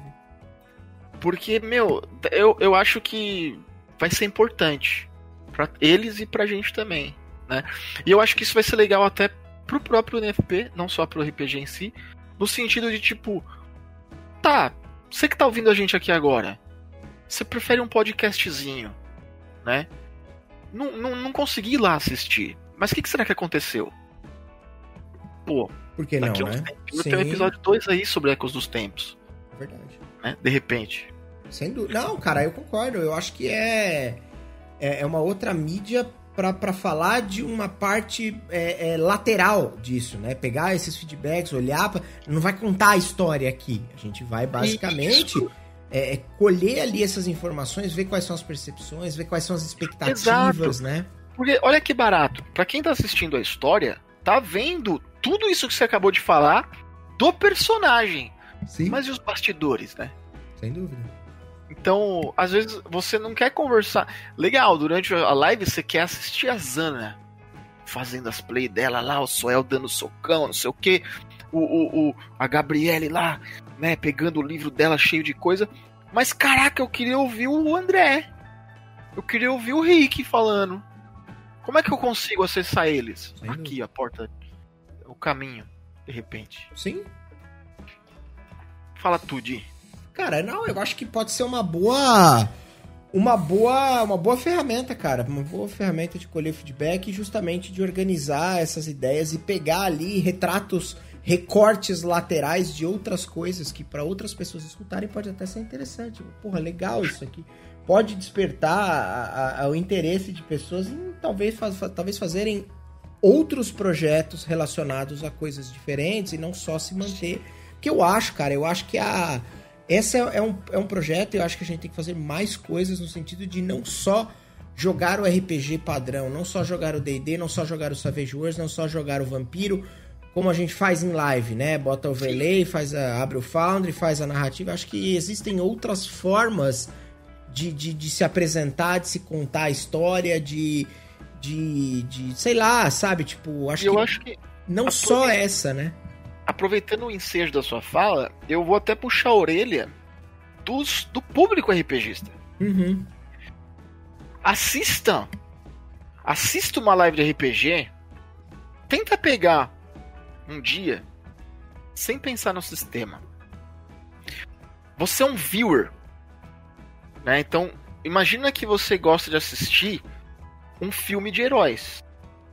mas você também gosta de assistir um filme de, de vilão, um filme de policial, Sim, um filme uma de comédia. um monte de coisa. Um monte de coisa. Você tem gosto variado. Não é o sistema que define uma boa história. Verdade, Vá atrás de boas histórias. verdade. Vá atrás de bons narradores, né? E assim, sejam bem-vindos para olhar pra gente e falar assim, puta, gostei, ou não gostei. Claro, lógico, claro. Então, é, não olha para aquilo e fala assim, puta, mas. Ah, estão jogando Savage. É. Aí você omite a sua opinião do sistema antes de conhecer o que tá acontecendo na história. O, o, o Mestre X esteve aí esses dias, e segunda, e ele falou uma parada, ele falou assim, cara, o público do RPG às vezes é meio complicado, porque ele fala, ai, puta, só joga D&D, só joga D&D, só joga D&D. Aí ele falou, outro dia, aí ele, ele, ele tem uma campanha lá no, no canal dele que é de, é de, é de, de, de Savage, né, é o, oh meu Deus, esqueci, o... Ai, caceta. Mad Max, que ele faz em Savage. Ah, e, mano, falou. "Ah, eu boto, abro uma live com DD, tem, sei lá, 50 pessoas. Eu abro uma live com Savage, tem 5. É isso, é isso. E aí, Que, velho? aí todo mundo fica reclamando porque que sempre tem as mesmas coisas. Aí você vai ver a galera que tá mestrando D&D, tem 10 mestrando o Jaime, tem 10 mestrando Strade, mais 5 mestrando Descent em Avernus e outras 5 mestrando Mad Mage. Aí o pessoal, eu fico perguntando pra mim mesmo, eu falo, caralho, mas que vocês não tão, vocês não gostam do canal, então vocês vai ler o livro, porra, vocês não gostam de assistir a porra do, do, do jogo, né? Lê o livro lá, você já sabe até história de cabo a rabo. O cara gosta mesmo é de ficar no chat falando pro mestre o que, que ele errou e o que ele acertou. É, isso que ele, isso, ele não isso gosta da tem. história. Isso tem. ele Isso não gosta da história. Falei mesmo, pronto, porra. Falei Isso tem pra caralho. Porque é várias vezes é o cara querendo. Querendo. Ele, ele decorou o livro e ele quer usar isso pra alguma É. coisa, né? É, é, ele quer participar. É. Né? Em É vez verdade, de você é participar passivamente e falar assim, caralho, que história maneira. Né? Não, no canal pequeno, vou abrir a boca aqui mesmo, hein, Di? Opa, No mano. canal pequeno, ele tem um pouco mais de voz do que no canal grande. Então, pra ele, ele vê a história do canal grande e vem dar pitaco no canal pequeno. Gente, nós também somos bom mes- bons mestres. Prestigiem as, mes- as pessoas. É, é, tem, uma, tem uma teoria que é o seguinte, cara. Quanto mais gente crescer com isso, mais conteúdo, mais qualidade, mais variedade. Porque você pode assistir o Azecos, o Pedroca, Exatamente. você pode outra- assistir o Roxo, mas você pode assistir eu, você pode assistir o Duck, você pode assistir a, o Rick, você pode assistir o Gruntar, você pode assistir todo mundo, cara. E outra, eu posso estar falando merda, mas aqui a gente fala pouco, vai falar bosta. É, se você aumenta público, se você aumenta visibilidade, você automaticamente aumenta a demanda. Aumentando demanda tem mais oportunidade de trabalho, de repente barateia as coisas que a gente gosta de consumir. Cria-se novos projetos para financiamento coletivo É e isso, você também é beneficiado. É isso aí. Né? É, é um cenário, né? Esse, ce- esse cenário ele é composto de, de vários lados. Você tem o lado da- das publishers, das importadoras, das editoras. Você tem o lado do, do- do- do- de quem faz os virtual tabletop. Você tem o lado de quem produz o conteúdo. Você tem o lado. Você Tem um designer de mapa que tá cheio hoje em dia. tem muita gente fazendo. é, é, montando Patreon de, de, de, de produzindo conteúdo Sim. gráfico pra esse tipo de coisa, mapa. Catarse tá cheio também. Ma- A, a- a- gente que faz peças físicas como dado, miniatura, matriz de combate, uma série de coisas. Então, Exato. assim, é, tu- é caro, é caro. É, é- é difícil, é difícil, é ruim, de, é ruim. Só que se tiver um. Né, é- cara, é caro comprar uma bola de futebol? Sabe? Tipo, uma bola de futebol. Uma, uma bola de futebol. Primeiro que tem em qualquer lugar. Se você sair da sua casa agora, 9 horas da noite, no meio da de pandemia, Você acha? você compra uma bola, velho. Desde a dente de leite até a oficial. É exato. Usada no campeonato da Eurocopa. Por que que tem, por que que tem bola de 5 reais e bola de mil reais? Porque tem público pra comprar todas essas bolas. Popularização, É pessoal. isso. Né? Entende? Mas é, é, é basicamente isso. O André perguntou uma parada aqui, peraí. O que, que ele falou, Di? o quão legal é assistir a mesma cena de uma história pronta em mesas diferentes, o resultado diferenciado. Mó legal pensar nisso. Então, André, é. eu, eu, eu já tentei, tá? Eu já tentei. Eu, eu vou. Você. Posso, Di? Claro. A gente tem tempo ainda pra falar um pouquinho? Tem. O, o, o, eu sou uma pessoa que. Eu, eu, eu tento assistir muitos canais, né? A maioria dos canais eu não consigo assistir pelo o primeiro ponto. Muito foco na mecânica. Né? Então, quando o jogo pausa para o pessoal começar a falar de mecânica, eu não consigo mais assistir. Porque eu já perco o fio da meada, eu já saí da história. E eu entendo a stream de RPG, eu gosto, pelo menos é o meu estilo, não acho que é tem para todo mundo. Eu gosto de, dela como se fosse se eu estivesse ouvindo um audiobook, tá ligado? É um estilo que eu gosto de ter. Às vezes eu tô ali fazendo alguma coisa, eu tô ouvindo.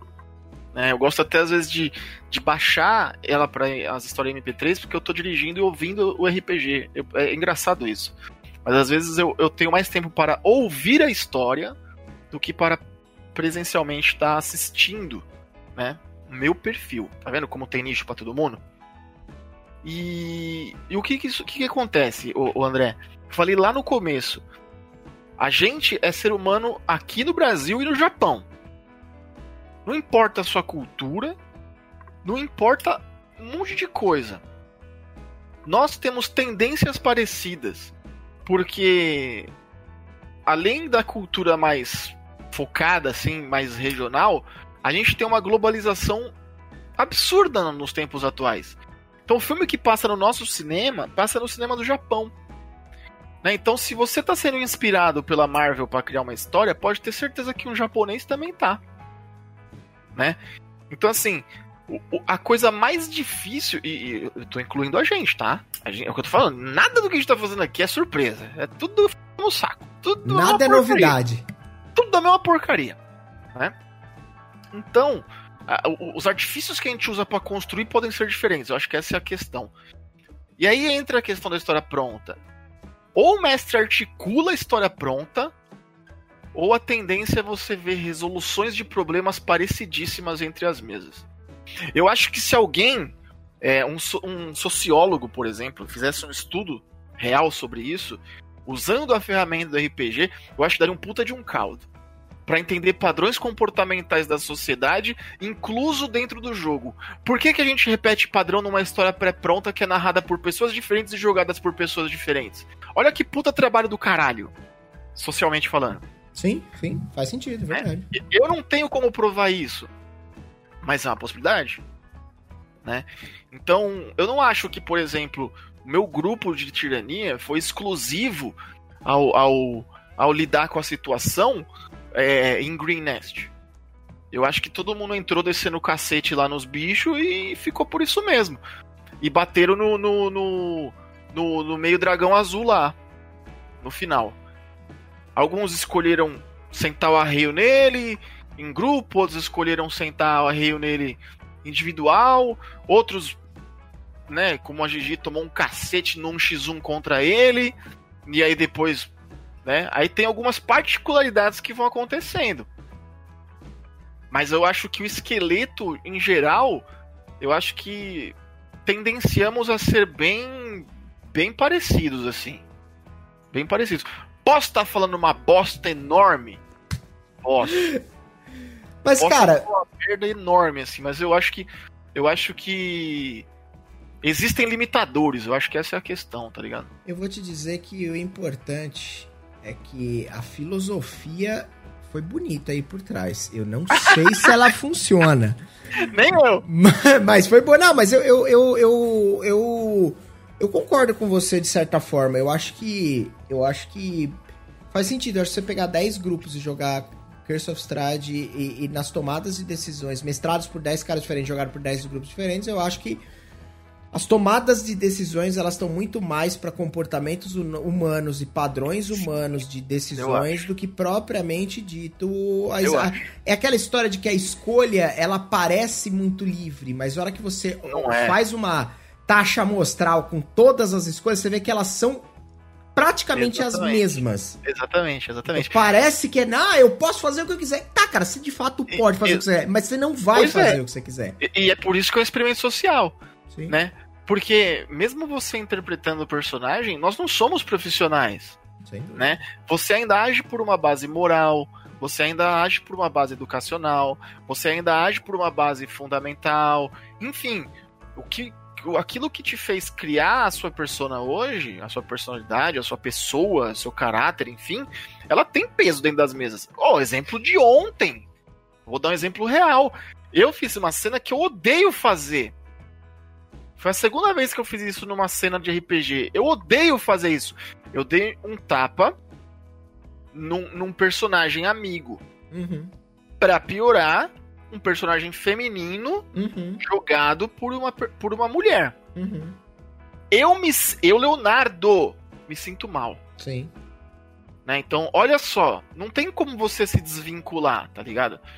Eu não tive, eu não fiz artes cênicas, eu não tenho, eu não tenho base teórica e prática pra entrar no personagem a ponto de não ser o Leonardo. Uhum. Eu Sim. acho que, por sinal, não sei se você já falou com a Joana sobre isso, a Joana Dart, que ela, ela Não. que é, ela que é estudiosa nesse, nesse setor, eu acho que puta que Você, pariu, você me falou dela, eu É. não, não a convidei ainda, preciso fazê-lo. tá fazendo um belo de um doutorado aí, né, nessa área exatamente de artes cênicas com RPG, figurino, um monte de coisa. Então acho que ela traria uma bagagem maravilhosa pra falar sobre isso, porque eu sou um Zé Ninguém aqui, Aham. mas eu acho que a gente não desvincula tão fácil assim. Sim. Né? Quero fazer um caótico evil. Você vai ver se é um bunda mole, né? Porque É, exato. você tá explodindo uma cidade com bola de fogo que você não conhece ninguém, na hora que é o personagem do seu amigo, você peida na farofa. É exato. né? Então, olha, olha, como, olha como a moral se mexe, né? Então, É. eu, eu acho que. Eu não sei, é só uma teoria. Na verdade, nem é uma teoria, eu diria que é uma hipótese. É uma hipótese. É uma hipótese.